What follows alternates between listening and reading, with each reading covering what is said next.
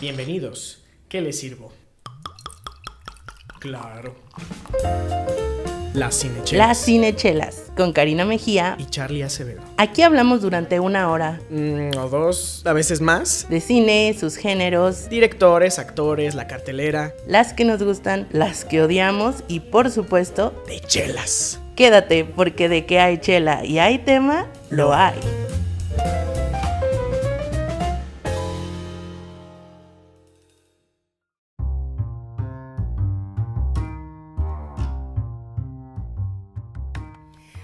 Bienvenido sea, querido, querido podescucha el día de hoy.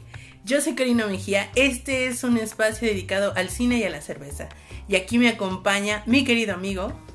de manera transversal aquí frente a Cari en una nueva estación de trabajo personalizada para mí, Charlie Acevedos, amigos, Acevedos, amigos, este, ah, grabando este episodio número 34 de Cinechelas, orgullosos de empezar esta, la nueva y mejorada tercera temporada.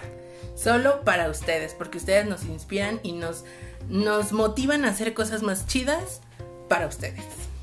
Y como en este episodio es algo especial, lamentablemente no traemos una chela para cotorrear, pero el plan de este episodio es básicamente dar una herramienta para que todos ustedes, cinecheleros, eh, puedan atravesar, ir a toda nuestra historia y a la que nos precede, a lo que nos precede, a lo que, a lo que seguirá de la historia de Cinechelas, para que puedan uno, disfrutar de estos dos elementos importantes que dijo Karina del podcast, que son el cine y las chelas. Y este episodio está más enfocado a... En darte a ti un método de tres sencillos pasos para que puedas hacer un análisis cinematográfico. Que así sin mucha pompa y sin mucha así, mucho adorno es básicamente para que puedas disfrutar mucho más una película, independientemente si la ves en el cine, que ahorita hace mucho que no vamos al cine, Charlie, en estas tiempo, fechas. Y me he visto tentado, Karina, como no sabes, Cinépolis me está, este, me está pautando correos de boletos gratis, Cinemex me da cada rato descuentos en la dulcería. Y bueno, no te voy a decir quién más me dice, pero la verdad es que estoy así como a... Resiste, Charlie, No, resiste. Todavía no es tiempo.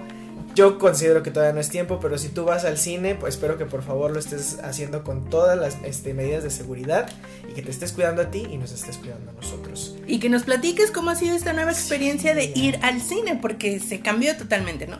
Pero bueno, independientemente si vas al cine y lo ves en una pantalla gigante, si ves la película desde tu casa, en tu sala, en tu teléfono o en tu tableta, no importa en dónde veas el cine, con estos tres sencillos pasos que te vamos a presentar el día de hoy, estamos seguros, así te lo firmo, te lo garantizo y hasta te regalo una chela de que la vas a disfrutar mucho más y vas a empezar a entender el cine de una nueva manera.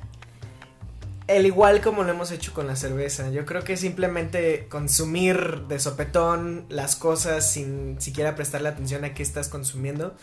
En general, llámese material audiovisual o una rica chela.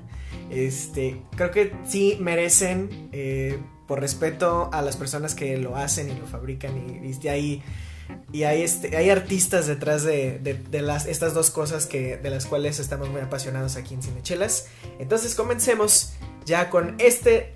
Primero vamos presentando los tres pasos no así a grandes rasgos. El primero es identificar los elementos técnicos ahí ahí en el en tu vaso con un micrófono digo micrófono un marcador anota número uno identificar los elementos técnicos número dos determinar los elementos intelectuales. Sí, suena un poco snobby, pero no importa. Aquí en Cinechelas no Te lo vamos a explicar. Y número tres, por último, y el paso que a mí me parece el más importante, en conjunto, para ti, ¿funciona para transmitir el mensaje o no? Y obviamente, pues cada uno de estos puede que este, esté plagado de muchas otras cosas. Aquí vamos a tratar de resumirlo todavía más de lo que ya nosotros ya en nuestras cabezas está muy enmarañado y desmenuzado, pero vamos para allá. Y aún si quieres hacer esto todavía más interactivo y seguirnos la charla conforme la vamos haciendo, te invitamos a que en este momento corras, vueles y vayas hasta nuestro perfil de Instagram arroba cinechelas, así sencillito. Sencillito, como decíamos hace No, dijimos que no íbamos a hacer eso. Ay, Dios mío. Arroba cinechelas en Instagram puedes encontrar toda esta información de la que te vamos a hablar el día de hoy. Lo único que tienes que hacer es dar eh, clic o con tu dedito darle ahí en el ah, link que está en nuestra descripción. Te va a desplegar una serie de botones en la cual puedes encontrar infografía, cómo analizar una película. Y ahí vas a poder descargar esta bellísima infografía que hemos creado para que tú puedas seguir este podcast de manera más dinámica, más interactiva, 3D, 4D, VR, como tú quieras llamarle. Entonces en este momento es momento, es ahora, para que vayas, lo descargues y vayas de la mano con tus dos servidores en esta charla. Bueno, vamos dándole, este, vamos dándole, ¿no? Así en general. Entonces, ¿en qué consiste identificar los elementos técnicos? Pues básicamente es esa médula de la película. La- la- lo que no le puede faltar en absoluto a la película, lo que la arma, háblale como quieras, es básicamente eso. Y son tres simples puntos este primer punto. La primera eh, que yo quisiera mencionar es la música. Siendo que es un producto audiovisual, no muchas películas le prestan la gran atención a la música. De hecho, hay algunas que este, tal vez podrían no traer- eh, tenerla, ¿no? Recuerdo que hubo alguna versión proyectada en cines de la película Gravity de este Alfonso, Cuarón. que no traía la música de este Steven Price y que por cierto a mí se me hace muy buen soundtrack. Sí. Eh, pero bueno, hay películas que funcionan así, hay otras que no, y otras que están básicamente hechas a pura base de música. Que digo, si te vas a nuestros episodios, eh, encontrarás eh, soundtrack legendarios en el episodio 9, si mal no recuerdo. Y el, la parte 2, no recuerdo. sí Mucho después. Mucho después. Pero bueno, ¿y cómo vamos a apreciar la música? La música indica básicamente la emoción de una escena o también puede llegar a darle personalidad a ciertas cosas. Sí. No nada más a, ah, esta es música de Superman, ajá, sí, pero pues Superman es obviamente toda la película, pero por ejemplo a mí se me hace que este, algunas películas logran dar, este, darnos a entender al personaje solo por medio de la música. Claro. Eh, o darle así como an- anunciarnos cosas este, particulares de la música. Por ejemplo, recuerdo haber visto algún análisis de la música de Harry Potter donde eh, se habla de que hay versiones de, de la música donde se hace magia y está la magia oscura y la magia juguetona y está la magia este, imponente. Entonces hay piezas musicales que van muy enfocadas a eso. Y que cuando tú sí, le empiezas a escuchar ya sabes Exacto. que algo malo va a pasar o que algo chistoso va a pasar. Que a Ron le van a empezar a salir Babosas por la boca. Exacto. Qué horror esa escena. Yo me, yo me pregunto Sí, todavía cómo lo hizo Rupert Grint, pero bueno. Ese no Yo es el sé tema. cómo. Y sabes cómo. Sí, sí, sí. Espero que hayan sido, no sé, babosas de Eran dulces, eran como Ah, gomitas. que entonces, sí. De hecho, él se las comía ya después de la toma porque pues es- eran dulces, pues estaban buenas. Y así de Rupert, no te comas eso. Pero, y bueno, básicamente eso es la música. Disfruta la vela. No, no la veas, perdón, escúchala. Escucha la Escúchala. música. No, y bueno, y no sé, en tu cabeza a veces también la... Por ejemplo, hay veces que a mí me gusta más la música que la película. Sí. Sí, Sí. es el caso de Ángeles y Demonios. Ni recuerdo quién dirigió. Ron esa. Howard. Ron Howard. Damn, lo siento, Ron, pero voy a hablar mal de una película tuya. Este, creo que es de los mejores soundtracks que tiene Hans Zimmer. Y este, yo conocí la película por la, Por la este, música. por la música y no por. Miren, yo no estoy aquí para decirles ni ustedes para enterarse. Y creo que esto ya lo he, he platicado, pero, pero si ustedes quieren saber más de soundtracks, escríbanle ahí un, un, un DM a Charlie en su Instagram, arroba charliechelasblog, porque jugamos un juego en donde ponemos una música aleatoria del mundo de, de las películas y él las adivina todas, o sea... No hay momento y no hay juego en el que no adivine. Apenas van como dos, tres acordes de la música y él ya fulanito y sutanito y tal película y todos nos quedamos así de, a ver, relájate un buen y deja que los demás jueguen. En mi defensa, yo ya traía un par de chelas. No, no es cierto. Pero sí, es un juego que me gusta jugar mucho. Eh, sí, adelante, quien me quiera retar, va. Yo, yo, yo estoy dispuesto. y bueno, vamos al siguiente punto, ¿les parece? Al siguiente punto. que por favor, Karina, este, yo sé, ella está estudiada en esto, ¿no? Ella estaba en el, en el taller de esto en la universidad y yo Así sé es. que nos puede dar una cátedra al respecto.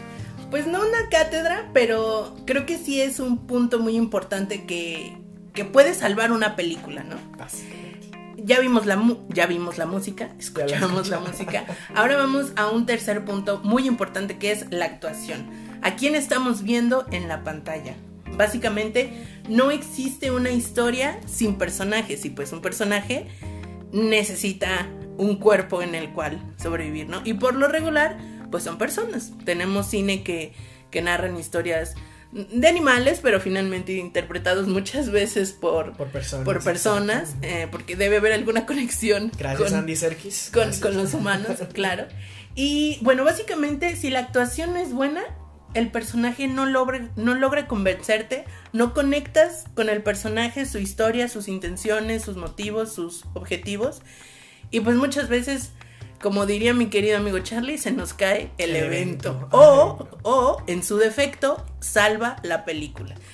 Yo así muy recientemente, y creo que porque la han estado pasando mucho en, en la tele y etcétera, estoy reviviendo The Joker con Joaquín Phoenix, evidentemente. Y para mí la película es la actuación de Joaquín Phoenix, de verdad. Y, y es un ejemplo muy cercano y muy palpable que, que tenemos ahí como... Yo tengo algo más que rescatar esa película además de él, pero es un punto más adelante. ya Ok, ahí. ok, muy bien. Este, yo, por ejemplo, eh, acabo de ver una película que no tenía nada de expectativas al respecto que se llama Enola Holmes. Ustedes la pueden ver en Ah, Netflix. claro. Y ah, la verdad, yo la vi para ver qué está haciendo esta chiquilla. Esta chiquilla, porque tiene 15 años, ¿no? O sea, esta. Ay, Millie Mm, Bobby Brown. Millie Bobby que es- ustedes la recordarán por ser Eleven en la serie de Stranger, Stranger Things. Things. Entonces, esta es una de las primeras películas donde ella sale como protagonista. Y creo que la película realmente no vale mucho la pena. Pero creo que verla a ella así como, ah, en una faceta distinta, tratando de, de ser un, un modelo femenino, tratando porque creo que Elena Bonham Carter lo logra mejor, pero este, creo que está padre eh, y a fin de cuentas en mi crítica total de la película podría decir Millie Bobby Brown hace muy bien y ya, de ahí en más pues a ustedes que les gusta Henry Cavill, pues tal vez se podrán echar un toque de ojo, pero- Ustedes, ustedes. Ustedes, a mí honestamente él como actor no me, ni, no, o sea, no, no, no. Está, es un papucho, como diría la hermana fea de Shrek, pero honestamente no, no tiene, no tiene con qué. Pero bueno, ese es el segundo punto del primero, que es identificar los elementos técnicos. Vámonos al tercer y último, que yo creo que, me- o a- no sé, dame una cachetada si tú no estás de acuerdo, Ok. pero creo que es el más importante de este primer paso. Es la base para que todo funcione. La base, ahora, así como de la columna vertebral, este es el sistema nervioso, o sea, es lo importante de, de todo, ¿no? Y estamos hablando del guion. Y para ustedes que mm, tal vez no sepan qué es un guion, es básicamente lo que se tiene que escribir para poder dar dirección a todo, absolutamente todo. Eh, nos podríamos así como que meter a profundizar en cómo se escribe, qué es, nada, o sea, no vamos a ir tan allá, es simplemente el qué se va a ver a cuadro, qué se va a decir y este... un y- poco de la ajá. motivación del personaje. Ajá. E incluso no, fíjate, yo creo que eso más bien es arte de dirección. Este, o en desarrollo de personaje, así director, actor. Pero yo creo que en el guion podría nada más ir, este, vemos una escena oscura en medio de un bosque, aparece un viejito y el viejito dice hola. Y ahí está nuestra escena, ¿no? Sí, sí, sí. Eh, ah, es, la- bueno, ya dijimos que es la, la columna vertebral. Aquí se establecen, como ya dijimos, diálogos, lugares, personajes, básicamente. Y yo creo que es- algunos guiones sí vale la pena leerlos como manera literaria. Por ejemplo, yo tuve el gusto de poder leer El laberinto del fauno. Ok. y la verdad es que sí fue, las descripciones de Guillermo del Toro son como pues en sus entrevistas y ese tipo de cosas. Entonces, leerlo está muy muy chido. También creo que llegué a leer el, ah, el de Juno, que es una de mis películas favoritas de comedia. Juno, ustedes tal vez lo recuerden por este Ellen Page embarazada. De Ellen embarazada de este, ¿cómo se llama este? Michael? Michael Cera. Y a Diablo Cody, quien por cierto ganó, ganó un Oscar por ese, ese Guión, ajá. Que, que ya no la hemos visto. Bueno, luego hablamos Te, de eso. te etiqueté en una publicación Sí. de que va a ser la La- la- guionista del reboot de, las, chicas, superpoderosas, superpoderosas. Pero no sé, no lo sé, no lo sé. Luego hablamos bien de Diablo Cody y las chicas superpoderosas. Muy bien. Pero bueno, volviendo al guion de Juno, eh, ella incluso trata de ser chusca al, mom- al momento. No chusca, pero da- darte así como la gracia en, en sus descripciones también, en cómo describe que están reaccionando los personajes. Entonces, eso ayuda a todos, no nada más a los actores y a la persona que va a dirigir, sino a los vestuaristas, a la dirección de arte, a todo, al güey que va a hacer la música, al güey que va a detener el micrófono, o sea, a todos, a todos, a todos. Y hay gente que se apega mucho a lo que dice el guion, hay gente que no. Por ejemplo, otra historia de Gravity, que bueno, aquí somos fans, ¿no? Del cine eh, mexicano hecho en... de- Bueno, no del Hecho cine en, mexicano, en Hollywood. del cine de los mexicanos, vamos a decir eso. El cine de los mexicanos. Este, estaba Alfonso Cuarón tratando de decir, bueno, no tratando, su gente de cast estaba ofreciéndole a Robert Downey Jr. o a George Clooney, ¿no? Y como ustedes saben, Robert Downey Jr. improvisa, ¿no? Ese güey... o- sea, lo que vemos es realmente como 50% lo que dice el guion, 50% lo que le aporta, ¿no? Y para Gravity, y con todo este, este tema de que las cámaras eran muy precisas, los movimientos de los personajes tenían que ser muy, muy precisos, él no quería improvisar para nada, entonces escogió un actor que podría, este, simplemente con un poquito de dinero y muchas ganas, apegarse a lo que dice el guion. Clooney, a mí honestamente no me, no me- se me hace un excelente actor, pero creo que sirvió para hacer lo que hizo. Para lo que buscaba el director para ese personaje, ¿no? Exactamente. Que no necesariamente, que va en la- eh, relacionado con el punto anterior de la actuación, no necesariamente eh, un buen actor o un gran actor es lo que está buscando el director para ese personaje. A veces vemos eh, actores desconocidos surgir en grandes ah, películas o grandes producciones que dices, ¿dónde había estado esta persona, este chico, esta chica? toda la vida, ¿no? Y pues no es por su falta de talento, sino más bien porque eso era lo que necesitaba el personaje en ese En momento. ese momento. Y si me permites, Charlie, para cerrar la parte de guion, creo que es importante apuntar que no existe película sin guion. Tú y yo hemos hecho cortitos aquí y allá, que la clase y a lo mejor nos escucha alguien que está estudiando cine, que está haciendo sus primeros pininos. Y pues sí, a lo mejor te puedes dar el lujo de no hacer un guion, de no escribir, de no darle como formalidad y, y cuerpo físico al guion. Dices, mientras lo tenga en la cabeza, sale, ¿no?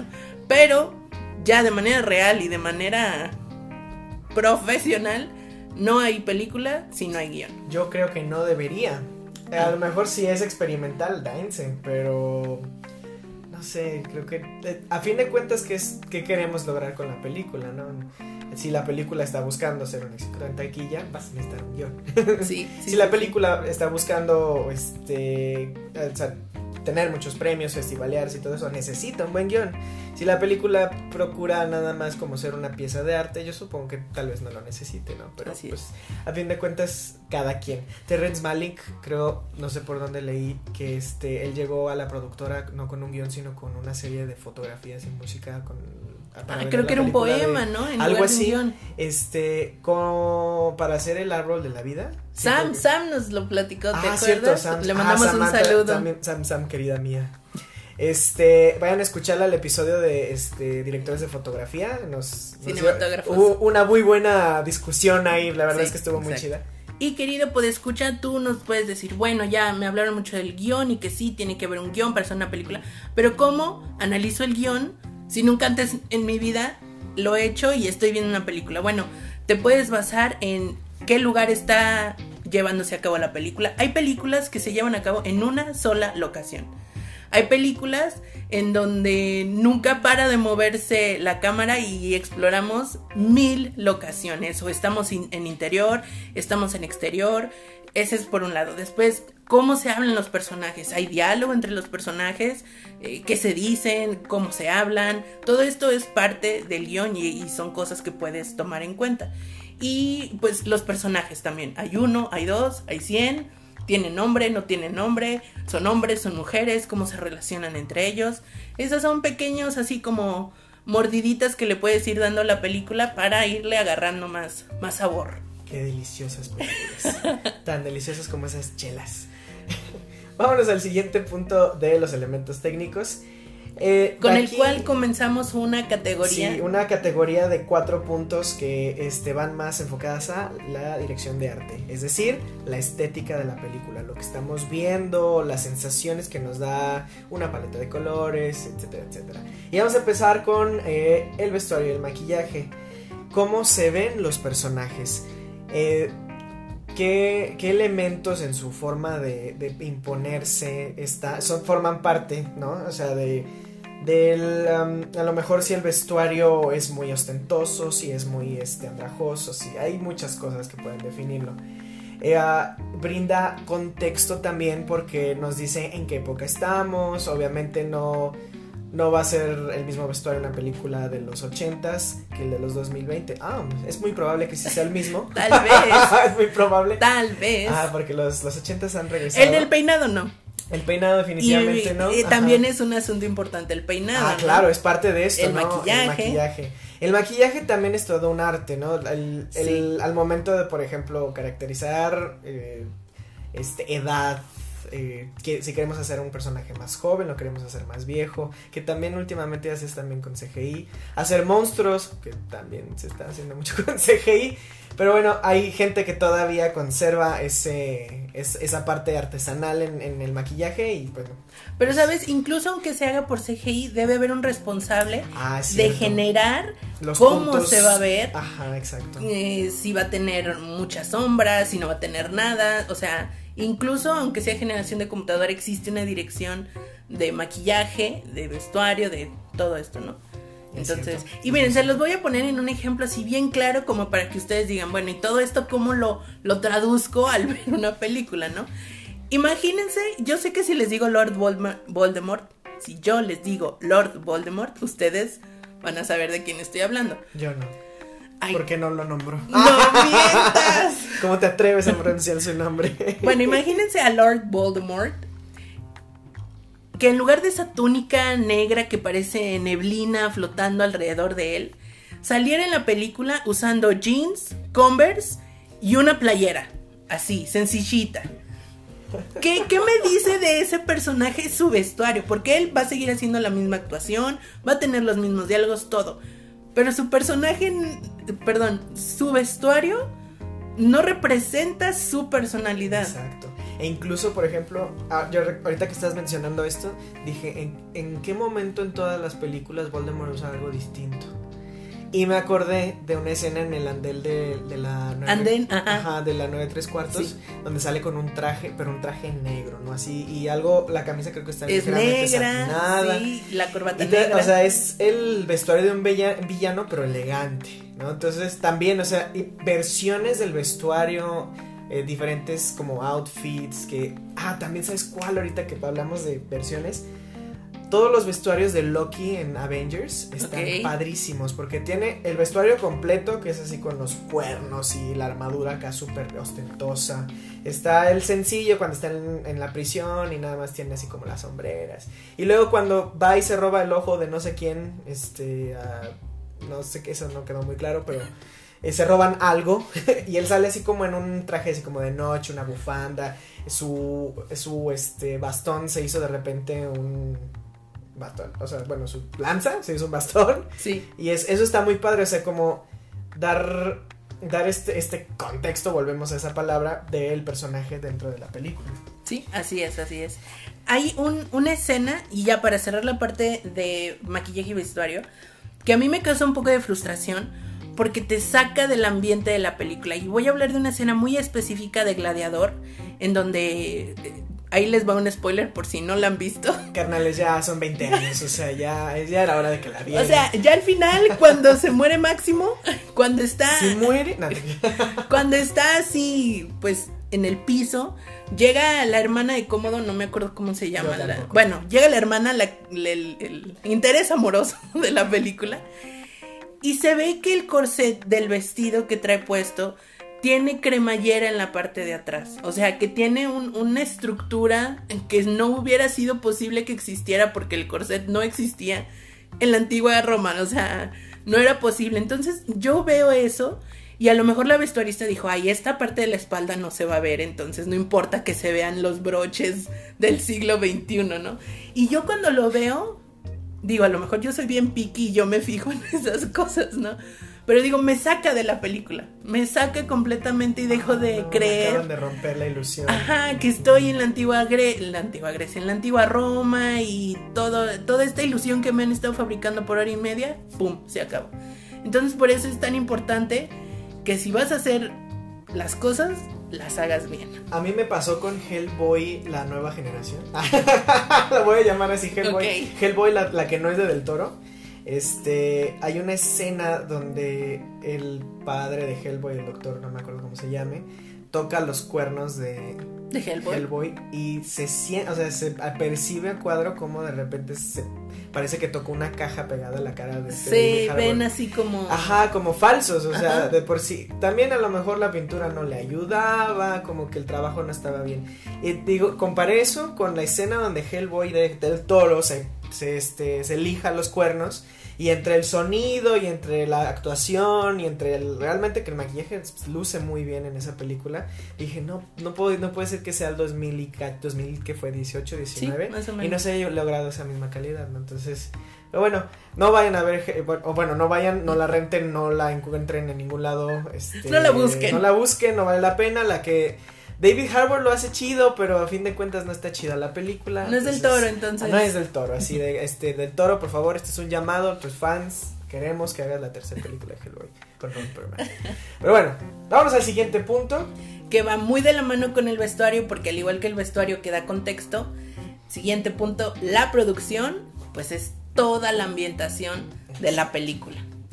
Así es. eh, por ejemplo, un podcast no necesitaría de eso porque pues aquí solamente escuchan nuestras melodiosas voces.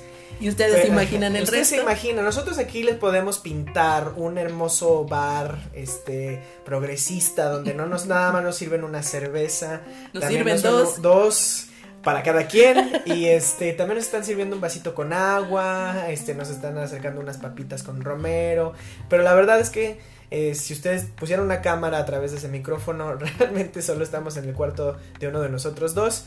Y eso es la magia de la producción, del diseño de producción, llevarte a un lugar sin estar realmente ahí. Perdón, les voy a romper la ilusión a todos ustedes, pero aproximadamente un 50% de una película generalmente está hecha en, un, en una bodega. Sí, donde se montaron. De hecho, acabo de ver un documental que yo sí les recomiendo que vean, que a mí me encanta mucho. Si vieron The Toys That Made Us, esa misma línea de producción de Netflix lanzó una que se llama The Movies That Made Us, que agarraron películas súper populares de los años 90 y las están desmenuzando muy padre. Y encontramos ahí, para ejemplo, para este primer punto, que es este, este punto que estamos hablando, que este, mi pobre angelito fue grabada realmente en una escuela de Chicago. Ok. Toda, así, este, usaron el gimnasio de, de la escuela y ahí montaron el interior de la casa, todo, así, Oh. tan- los cuartos, la cocina, la- el, el comedor, todo. La el uno. sótano, eh, sí, la uno, la primera. Y todo fue montado ahí, o sea, yo eh, recuerdo haber visto a mi pobre angelito de niño y pensar, o sea, jamás en la vida me habría imaginado que eso que estoy viendo en realidad es el gimnasio de una escuela en Chicago. Sí. Y que eh, hubo un diseño, una orquesta de, de diseñadores que pusieron una lámpara aquí, Exacto. una colcha de este color aquí, una lucecita acá, para darte la ilusión del ambiente de una casa común y corriente. Que cuenta de hecho en el documental que Chris Columbus es súper fan de la Navidad. Así, Ah, fan ok. a morir. También se nota en Harry Potter. Ah, sí, no, de hecho, de hecho, este, hacen burlas de eso. No manches, sí, tienes que ver el documental, es buenísimo. Y este dijo que verde, necesito que haya verde por todos lados, un balance perfecto entre verde y rojo. Y pues ves, ah, en la- en mesa, creo que es la mesa, hay un mantel verde con detalles rojos, así como en las comidas, como en cajecitos. Este, en el vestuario también, bueno, ya me regresé al vestuario, pero en cómo viste Kevin, este Macaulay Culkin tiene un suéter verde y creo que sus pantalones son rojos, ¿no? O sea, y todo va enfocado hacia ella, quien en una paleta de colores y ambientación. Y la verdad es que es una parte muy, muy importante. También el CGI ya está tomando mucha parte de esto. Si ustedes recuerdan el Rey León 3, es completamente, todas las locaciones son este Generadas por computadora. Ajá. Pero, por ejemplo, me acuerdo yo de Dinosaurio de Disney que ustedes, amigos Centennials, tal vez no han visto. Véanla, la verdad es que Es- está vale chida. la pena verla por... Vayan ustedes a hacer, así, transpórtense a ser niños del 2000. Del 2000, porque del salió en el 2000, sí, 2000. es cierto. sí. Y ustedes traten de definir si las locaciones son reales, Reales. o creadas por computadora. Vayan y ahorita en este momento vayan y regresen a escuchar este podcast. Pero de una vez les voy a dar el spoiler de que fueron grabadas las locaciones, este, Reales. tratadas digitalmente de alguna manera, pero sí, o sea, se grabaron, se tomaron fotografías y ya después se integraron los personajes. Entonces, lo siento, nada supera la realidad, ¿no? Lamento. nada supera la fotografía y lo análogo. pero bueno. Pero es una este, manera en que ustedes pueden también detectar eso, ¿no? El ambiente que están mostrando, me la creo, no me la creo, contribuye a dar contexto a la historia que me están contando, o de plano digo, no, esto nada que ver, ¿no? Lo que nos lleva a la siguiente. Parte, sí, exacto. El, el otro, ¿cómo decirlo? Elemento de este gran truco llamado el cine. Este, sí, esa es una referencia a Christopher Nolan. y es la fotografía. Eh, si quieres como cotorrear un, o profundizar un poquito más dentro de esto, te repito, vea nuestro episodio de dirección de fotografía con Samantha Burciaga, eh, una experta. Ella dice que no, pero nosotros decimos que sí. Y bueno, este, básicamente se trata de que aparece en la pantalla.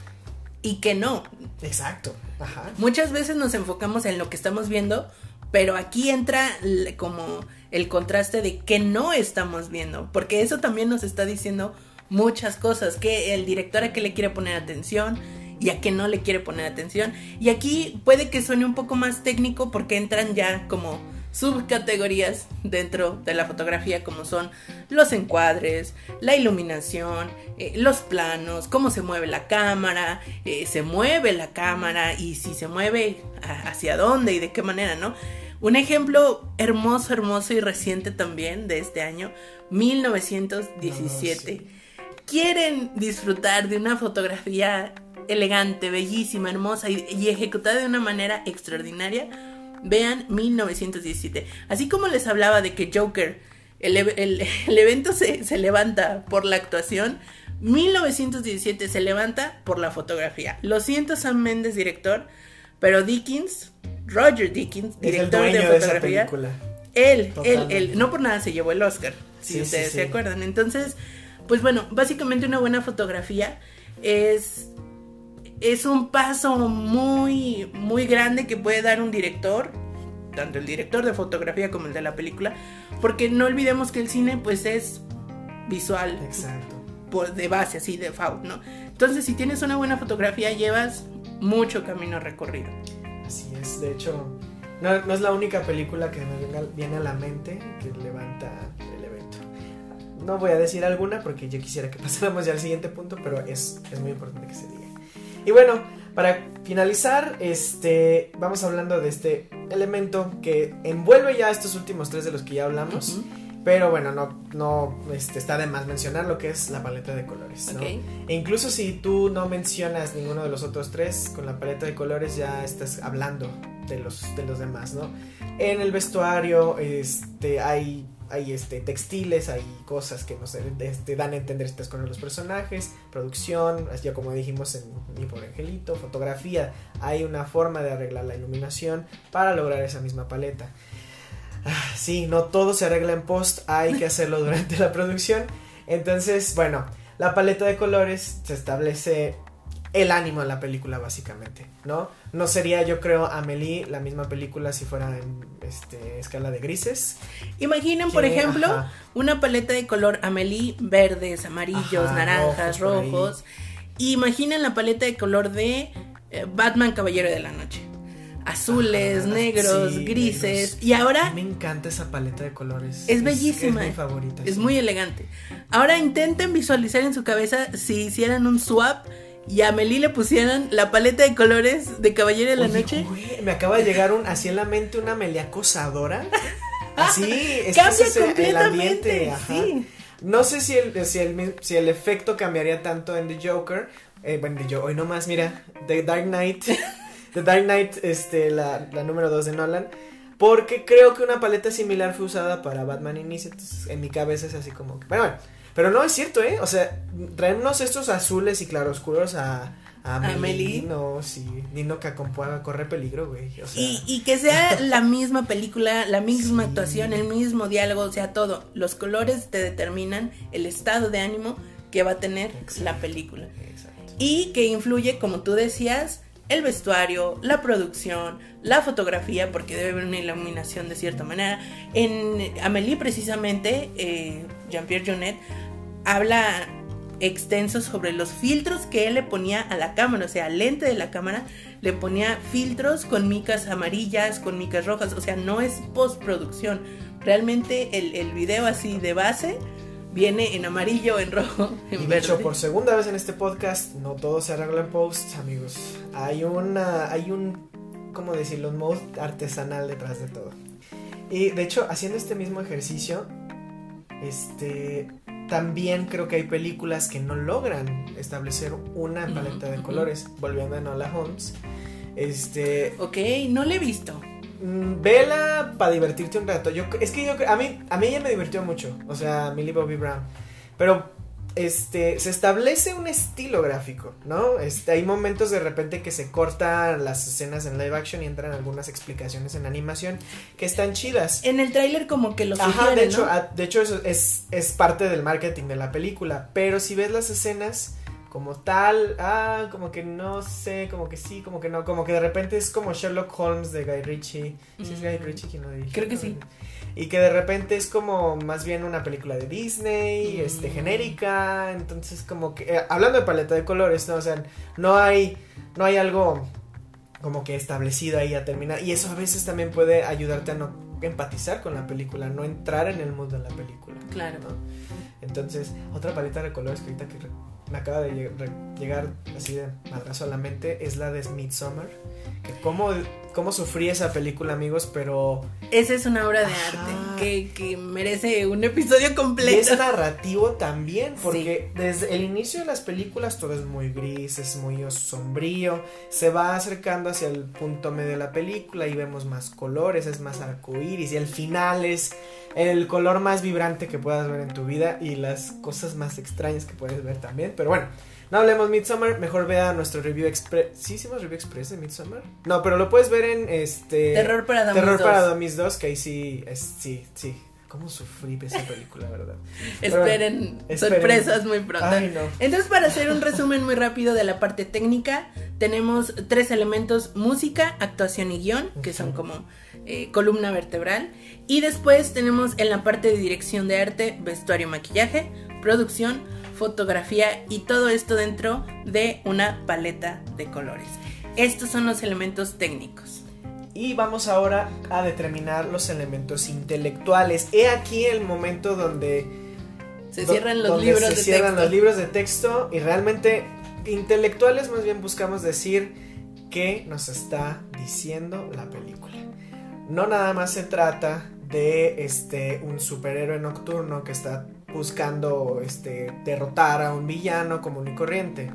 El Caballero de la Noche, si no han entendido de qué película estoy hablando, el Caballero de la Noche nos habla de cómo la sociedad y las masas son fácilmente influenciadas, de, ah, de cómo este, una sola persona puede determinar el cambio en el curso de la historia, como el caos y la, y la, y la paz son este, dos elementos opuestos que no puede existir uno sin el otro. Entonces, hay cosas más allá de lo que estás viendo y lo que estás escuchando que sé que tú que eres humano puedes entender. Así es. Y como tal, no existe una lista que te podamos dar de estos son los elementos intelectuales que vas a encontrar y que, que están presentes en todas las películas. Es algo más como del feeling que te da la película. Entonces, a través de cuatro preguntas te invitamos a que vayas descubriendo por ti mismo, porque la experiencia de una película podemos vivirla en colectivo, todos juntos en una sala de cine, pero para cada persona se siente y representa cosas distintas. Entonces, la parte intelectual es 100% personal y su interpretación también, ¿no? Entonces, lo primerito, ¿qué me hizo sentir la película? Me sentí bien, me sentí mal, eh, me desesperó, este, me hizo sentir triste, o yo estaba súper encantado, así súper feliz. Volviendo al ejemplo de Midsommar, hay momentos en los que estás así como, ¿qué está pasando? Confundido. Y luego hay momentos en que estás feliz porque la protagonista está, está feliz. Y hay momentos en que dices, estoy Ya. triste. Necesito no que se acabe esto ya, por favor. De hecho, cuando sonríe Florence Pugh, yo sonreí porque ya, pum, roll credits. Pero, ay, Dios mío, esa sensación, qué horror. Es, es, es real, o sea, por ejemplo, si yo me voy a la de las películas que he visto más recientemente, ah, por ejemplo, vi, ay, Caveman, ah, Elderman, no sé, pero es una película de Ardham Animation, ustedes los conocerán por haber hecho... Caveman, sí, sí, Caveman, sí, sí. ajá. Ellos hicieron este pollitos, Pollitos en en fuga, lo que lo que el agua se llevó, así. Y dije, bueno, a mí me gusta mucho la comedia de estos ingleses. Entonces me puse a verla, honestamente no la disfruté, me hizo sentir aburrido, cansado, estaba esperando en el momento que ya se acabara. Me puse a ver mi Instagram, o sea, este, sí, y no conecté con la película. La película no me hizo sentir nada, probablemente. Yo no era la audiencia, tal vez, no lo sé. Y es interesante porque hay directores que a propósito quieren que estés aburrido en ciertas partes de la película y en otras partes tenso y en otras partes fastidiado. Voy a tomar el ejemplo de la película Antes de Lucía del director mexicano Michel Franco. Ah. Esa película, muchas personas me decían, es que está aburridísima, no pasa nada, son escenas donde está un, un personaje así, eh, la cámara ni se mueve, no, no hay nada, no pasa nada. Y yo digo, pues a lo mejor es lo que Michelle Franco, Franco quería que sintieras en ese momento, porque para quien no ha visto la película, spoiler alert, habla de la etapa de duelo de un padre y su hija después de la muerte de, la mamá, ¿no? Entonces hay escenas donde está el papá y se caen las ollas y se hace un ruidajo y ya no pasa nada, y él de repente empieza a llorar.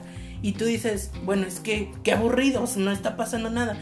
Pero a lo mejor la intención del director en ese momento es que no sientas nada porque es lo que el personaje está sintiendo, ¿no? Hay muchas formas de ir interpretando estos sentimientos que nos genera la película, ¿no?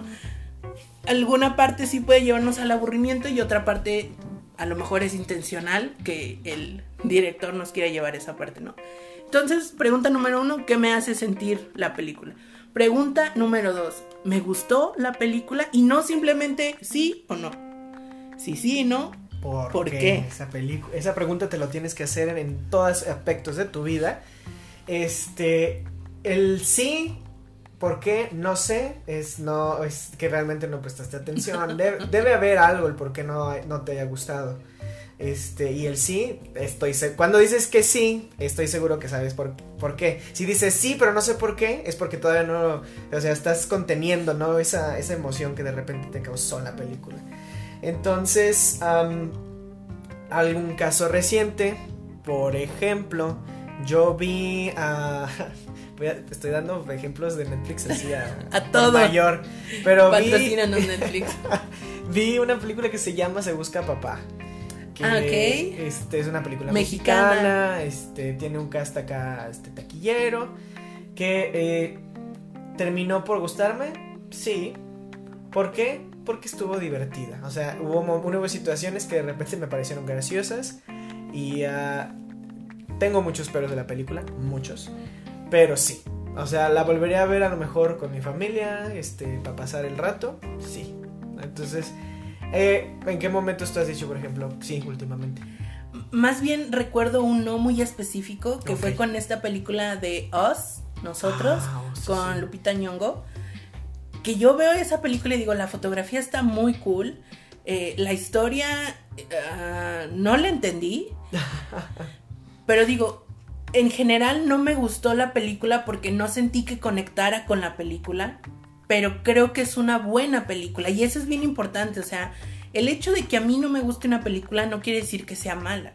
Y el hecho de que me guste no quiere decir que, sea buena. Exacto. Y no hay que estar peleado con esas partes, ¿no? O sea, a mí me pueden gustar películas malazas y no pasa nada. O viceversa, ¿no? Puedo despreciar películas que son realmente muy buenas. Entonces, tú, tú tranquilo, aquí se vale. O sea, no, no es así como a mí solo me gusta el Eh, séptimo. Javier arte". Dolan. este, no se me ocurre algún otro porque creo que es el que estará en moda ahorita. Y Lars von Trier, Lars von Trier, etcétera, bien. etcétera, ¿no? Y lo siento si estamos, eh, digo, agraviando a alguien Y en si este te gusta. Ah, excelente. sí, está bien, más no hay problema. O sea, a fin de cuentas, lo que queremos que se logre con este episodio es que puedas tú hacer esta, es- es- este visual 360 de una película. Lo que nos lleva a la siguiente pregunta.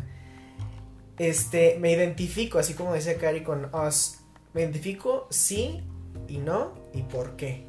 Por ejemplo, hay una película que he mencionado millones de veces en este episodio, en este episodio, en este podcast, y que voy a volver a. A ver, deja de ver si adivino. Estoy casi seguro que empieza con John Favreau. ¿Sí? Sí. Es John Favreau, chicos. Es John Favreau, amigos, y voy a volver a hablar de Chef. Es mala, es mala, realmente es mala. Este, pero me hace conectar mucho por varias, varias cosas. Primero es la comida, ¿no? O sea, la música, el soundtrack es muy, es, es muy padre, yo lo escucho una y otra vez. Pero estoy seguro que a 10 de ustedes que están escuchando no les gusta, porque es hasta cierto punto es aburrida. En general, y lo admito, pero yo la voy a seguir viendo porque está en Amazon Prime ahorita. hasta que. Aprovechando. No, y estaba así de comprarla ya online ya para, ya para nunca tener Charlie, que... por Dios. Me sorprende que no lo hayas hecho. Sí, a mí también. no sé, yo creo que era fin de quincena o algo así. Ok. Pero bueno, entonces, no sé, ¿tú has tenido algo, alguna, algún momento en que no te hayas identificado o que sí? Bueno, ya dijiste uno Sí, donde no, que fue el de.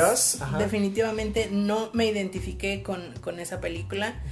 Pero repito, no porque no haya sentido la conexión quiere decir que ya automáticamente la película es mala y no hay nada que se pueda rescatar. No, creo que una cosa muy buena de esa película es la fotografía.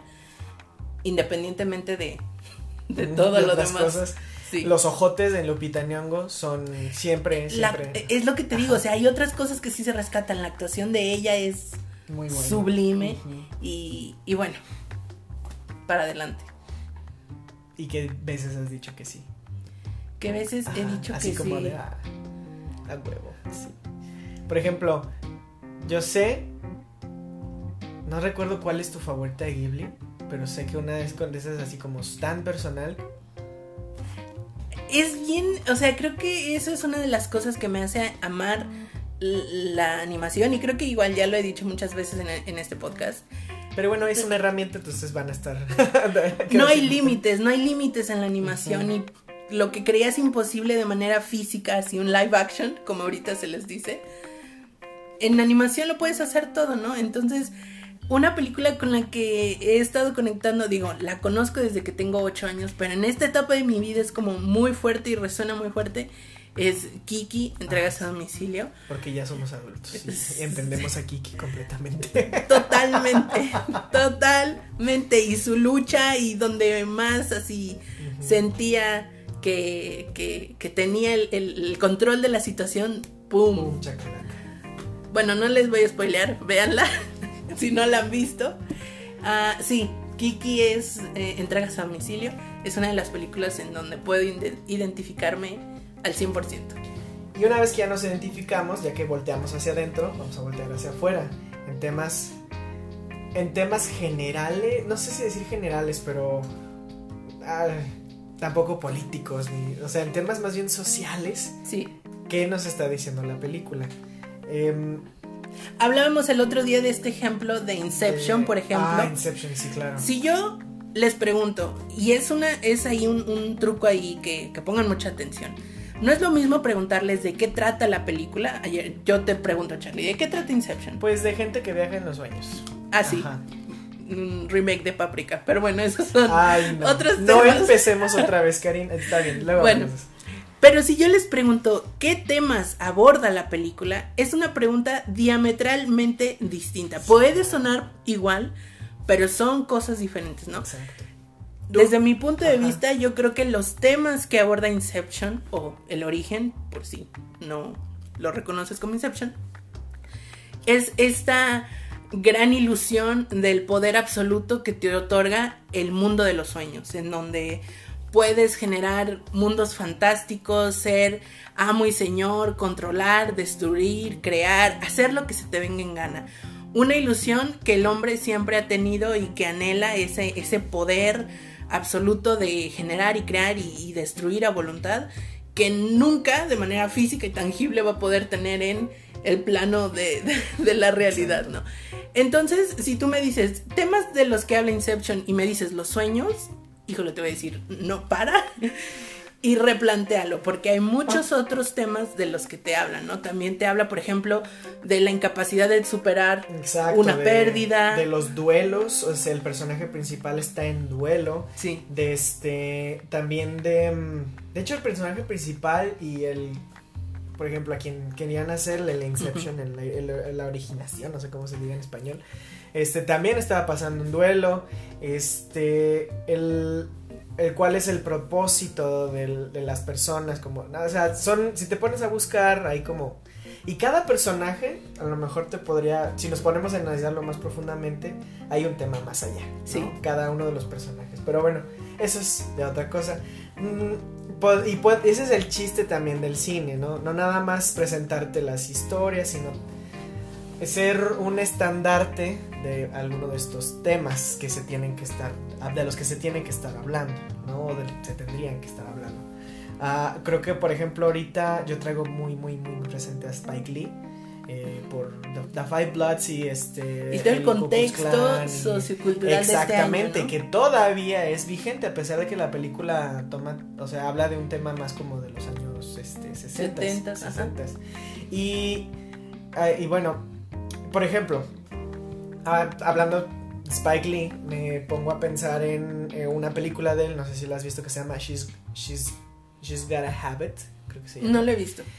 Eh, básicamente, ¿de qué se trata la película? Más bien, la sinopsis es una mujer que no se decide andar con alguno de estos tres hombres, los cuales uno es Spike Lee y este Ok. es, es un actor muy peculiar. Pero bueno, y, ya a la vez y dices y, y tiene una foto muy chida y de repente tiene así como momentos muy monológicos, ¿no? Este güey hablando frente a la cámara como a Spike Lee le encanta, ¿no? Entonces, pero si yo me pongo a ver la película más de fuera, así de cómo le sirve a la sociedad esta película, es para decir, eh, perdón, la mujer tiene- no tendría por qué decidir entre tres güeyes que ella pretende. Si ella quiere andar con los tres y a uno de los tres no les guste, pues es muy libre de ir a chingar a su madre, ¿no? Él ya estaba hablando de, la de una cierta liberación sexual de la mujer. Cosas que todavía no se pueden entender en este, estamos hablando de los ochentas, y ahorita, en 2020, no se puede entender todavía que una mujer pueda tener tantos partners como ella quiera, ¿no? Y si a alguien no le gusta, pues que vaya a terapia. Entonces, Por entonces- favor. Y yo vi todo eso, ¿no? En esa hora, esas dos horas de película que la, la verdad las disfruté mucho. Y este, ya después hicieron un remake de la película y le hicieron serie y esto está muy horrible, pero, pero bueno, desde ese punto, ¿qué está diciendo la película? Por de, traducirlo de otra manera, ¿qué se lee entre líneas? ¿Cuál, cuál es ese mensaje oculto o, cuáles son esos temas que se pueden así como deshebrar de toda esa hora y media o dos horas que, que nos presentan, ¿no? Y que si tú te quieres dar un clavado y profundizar más, en nuestro episodio del cine alemán hablamos, por ejemplo, de este cine que hablaba de tiranos y que de repente 10 años después llega un Hitler, entonces la- las películas hablan del contexto social que está viviendo la sociedad en ese momento. Tal cual lo que acabas de decir ahorita con Spike Lee, ¿no? No por nada saca películas con los temas de los que, más hablan, les ¿no? incomoda a la gente, exacto. Y más en estos tiempos. Más en estos tiempos. Y para concluir, vámonos al último punto de esta, de esta pequeña infografía que estamos creando para ustedes. Recuerden ir a este, nuestras redes sociales para que la puedan encontrar y leer la, eh, la infografía mientras estamos hablando aquí, este, cotorreando Karina y yo. Háganlo por favor de preferencia con una chela, ustedes sí, yo ya tengo sed. Este último punto y el tercero y con el cual vamos a concluir es así, a rajatabla. En conjunto, ¿funciona la película para transmitir el mensaje? ¿Sí o no? ¿Y por qué? Entonces, Cari, Como pregunta, como de, pregunta de examen, ¿no? Como pregunta de examen, así no. Y tiene que ser, mira. Así es, así es, así es. Así es. Entonces, todos esos elementos técnicos que tú logras capturar, ver, este, y pues identificarlos, ¿no? Ahora que tienes un poquito más de conocimiento respecto a qué es cada uno, eh, más cómo te sientes, qué es lo que te deja la película, qué mensaje rescatas de lo que le pasa a los personajes, la historia que, que nos cuentan, desde qué perspectiva. Eh, es muy común, por ejemplo, en las películas bélicas que hablan de, de, una guerra. A veces vemos una película desde un bando y luego vemos la película desde la perspectiva del otro bando, ¿no? Entonces es como bien interesante. Todo esto que tú puedes analizar en 5, 10, 15, 20 minutos o una hora, 10 horas, como a nosotros nos gusta. El podcast de dos horas y media. ¿Eso qué te deja? ¿Qué, ¿Qué puedes, así en resumen y en todo esto, funciona? ¿Funciona esta película con sus elementos técnicos y sus elementos intelectuales para ti como audiencia? ¿Funciona? ¿Sí? Excelente. ¿Por qué? ¿No funciona? ¿Por qué no? ¿Por qué? Exacto, porque, sí. porque a fin de cuentas, al hacer un análisis, o sea, de todo podemos hacer análisis, todo, todo, todo. Y creo que el discutir algo, alguna pieza de arte, alguna sobre todo películas. A mí me encanta. Yo, por eso existe este podcast. Nos encanta discutir de películas y ver las perspectivas que cualquier persona pueda aportar a la mesa al respecto. Entonces, eh, te lo dejamos ahí. Úsalo, tráetelo para cuando te estés tomando una chela con nosotros en el programa. En el programa. Este, en este podcast. En la emisión en semanal. En la emisión semanal de este podcast, tu podcast Cinechelas. Vámonos despidiendo. Eh, no olvides, este solo es una pequeña una primer parte de lo que tienes que escuchar antes de seguir con la siguiente temporada, la siguiente temporada de Cinechelas. Ahí está otro donde hablamos de este, este otro importante complemento del podcast que son las chelas. Así que eh, pues yo me despido, soy Charlie Acevedo, me pueden encontrar en redes sociales, en, específicamente en Instagram como arroba charliechelas, ya no necesitan el blog. Ah. Sí, así es. Más fácil. Así es, Charlie Chelas amigos, me encuentran ahí. Este, y me acompañó, como siempre me acompaña aquí, casi enfrente de mí. Casi. Dándome una estación de trabajo solo para mí. Su estación espacial. Yo fui Karina Mejía, me dio mucho gusto que nos acompañaras el día de hoy. Te repito que puedes descargar esta infografía con toda la información que hablamos el día de hoy directamente en el link disponible en el perfil de nuestro Instagram, arroba cinechelas. Ahí nos puedes dejar tus comentarios, tus quejas, sugerencias, toda la comunicación nos la puedes dejar por ahí. También estamos en Facebook, arroba cinechelas. Y si nos quieres dejar un mensaje de audio por Anchor, anchor.fm diagonal cinechelas podcast. También ahí puedes hacerlo. A mí me encuentras en Instagram como arroba Karina Mejía.